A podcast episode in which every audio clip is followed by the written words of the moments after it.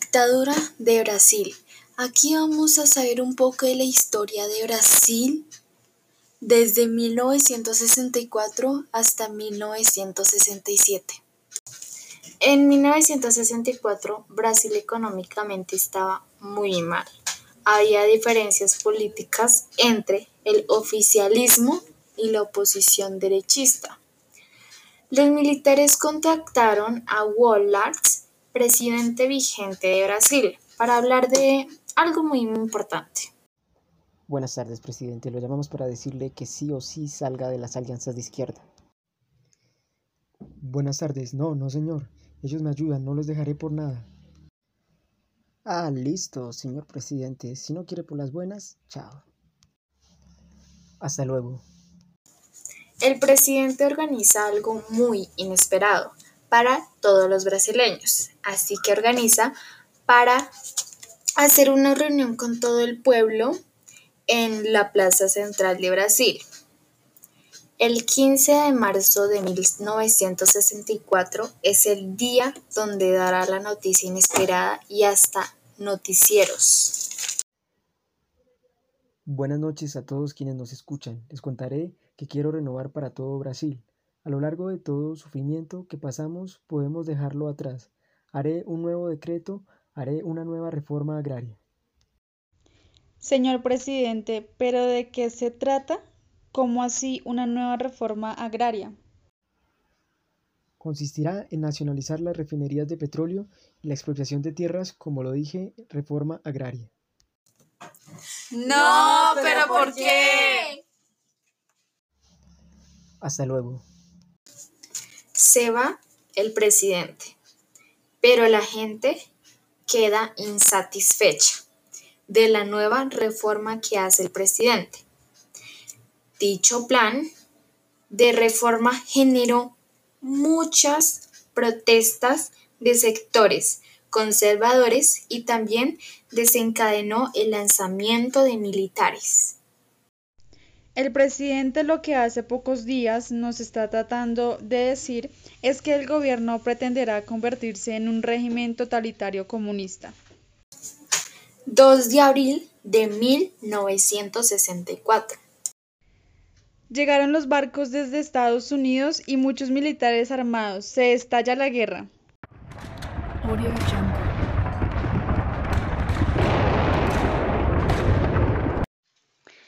Hay muchos brasileños que siguen inconformes con lo anunciado del presidente. Han habido batallas intentando hacer que salga el presidente.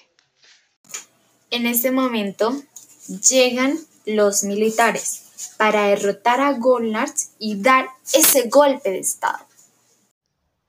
Llegamos, señor presidente, ya nosotros habíamos hablado del tema y se lo advertimos, así que volvimos por solo una cosa, derrotarlo. En ese momento dan el golpe de Estado militar y la derrota del presidente Gollard para que salga de la presidencia. A fin lo sacaron dos años antes de que terminara su presidencia. Los militares dejaron a su líder, Humberto Casteló Branco, asume la presidencia el 15 de abril de 1964. Ese día, todo el pueblo se reunió y el nuevo presidente Humberto quería informarles y decirles algo a todo Brasil. Caminaremos hacia el futuro con la seguridad de que el remedio contra los maleficios de la extrema izquierda no será el nacimiento de la derecha reaccionaria.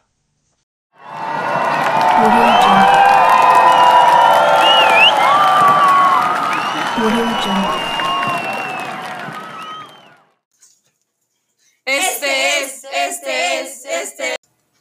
Humberto abolió todo partido político, asimismo como dijo al sector de izquierda.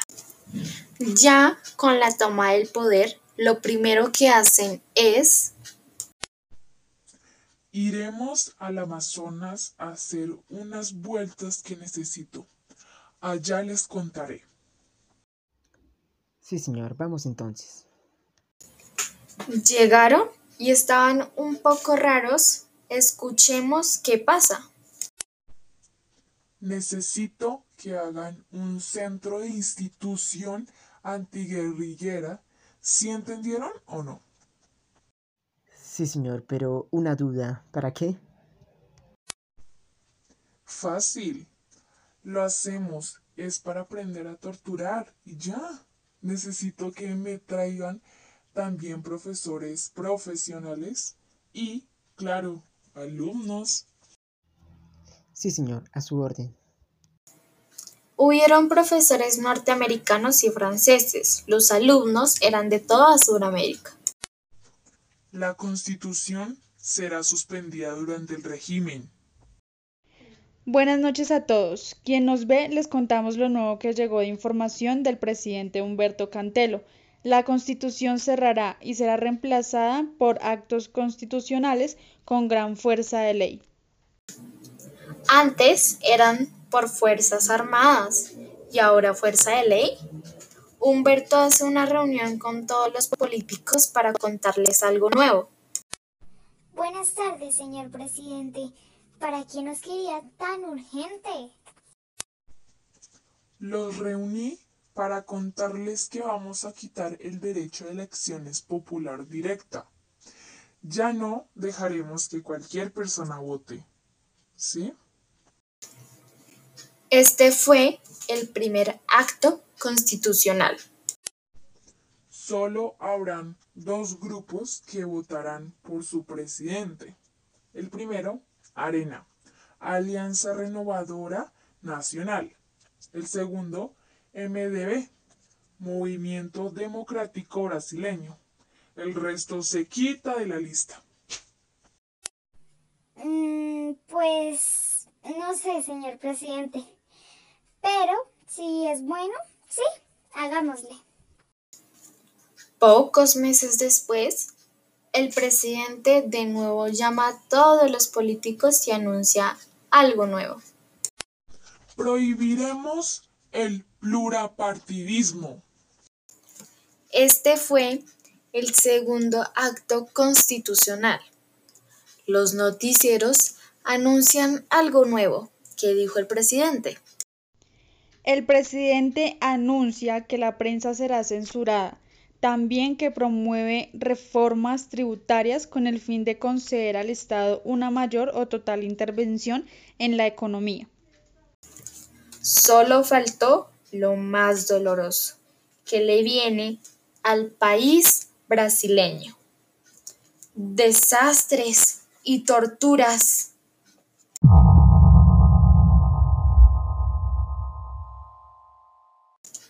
Militares van a donde está el presidente. Señor presidente, le vamos a pedir un permiso. Cuéntenme, ¿qué necesitan? Necesitamos a personas para practicar las armas de tortura. Entonces vinimos a pedirle permiso. Sí, sí, claro. Todo lo que necesiten para practicar la tortura, cójanlo sin necesidad de que me digan. Ah, listo. Muchas gracias, señor presidente. Los militares rodan por todo el país brasileño y van cogiendo a cualquier persona que se les aparezca para torturarlos. Noticieros afirman una nueva constitución. Así es, nos acabaron de dar esta información de que antes de que culminara el mandato de Branco se elaborara una nueva constitución política. ya tengo la autoridad de todo este pueblo y no pueden hacer nada. Sí, es verdad. Es mejor ganamos más dinero sin importar nada. Sí, presidente. De una. Este es el final del mandato en 1967 de Humberto Castelo y muchos más presidentes siguen con lo mismo. ¿Qué dejó Humberto? hasta 20 años que termina la dictadura de Brasil. Esto es todo y espero que les haya gustado mucho aprender sobre más de la dictadura de Brasil. Bye bye.